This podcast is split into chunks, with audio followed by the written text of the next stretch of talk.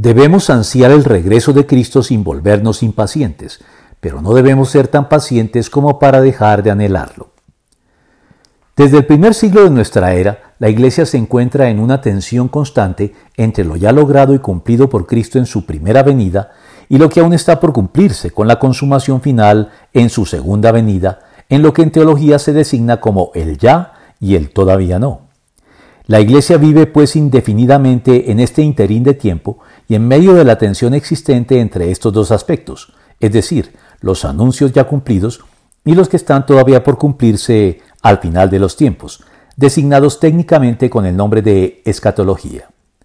Y debido a esta tensión, es fácil perder el balance que debemos mantener en relación con la espera de lo que aún está por cumplirse, inclinándonos por una parte a perder de vista el cumplimiento futuro de lo anunciado debido a la larga espera,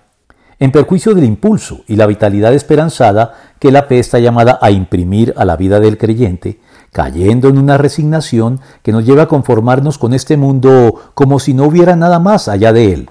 o por el contrario, a obsesionarnos con los aspectos relativos a los últimos tiempos y a desentendernos de forma igualmente culpable de nuestras responsabilidades en este mundo.